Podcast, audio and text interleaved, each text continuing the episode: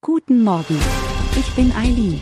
Sie hören den Immobilienwiki-Podcast auf Spotify, Apple und überall, wo es gute Podcasts gibt. Präsentiert von Immobilienerfahrung.de.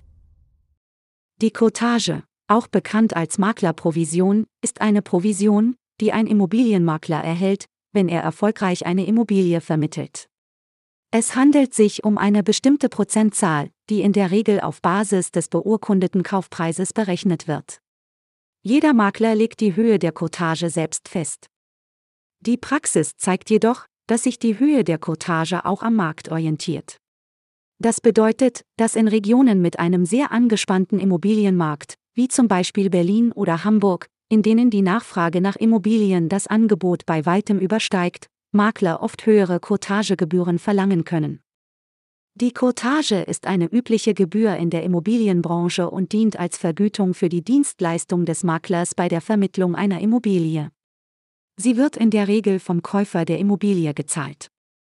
Es ist wichtig, dass Käufer und Verkäufer sich vorab über die Höhe der Cottage und die entsprechenden Bedingungen im Maklervertrag informieren, um Missverständnisse zu vermeiden.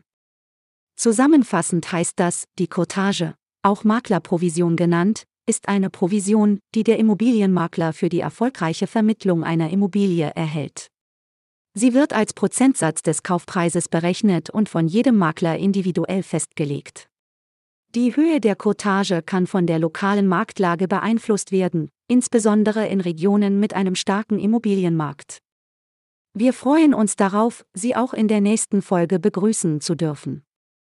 Schauen Sie gerne jederzeit bei immobilienerfahrung.de vorbei und abonnieren Sie unseren Podcast, um keine Folge zu verpassen. Bleiben Sie dran und bis zum nächsten Mal.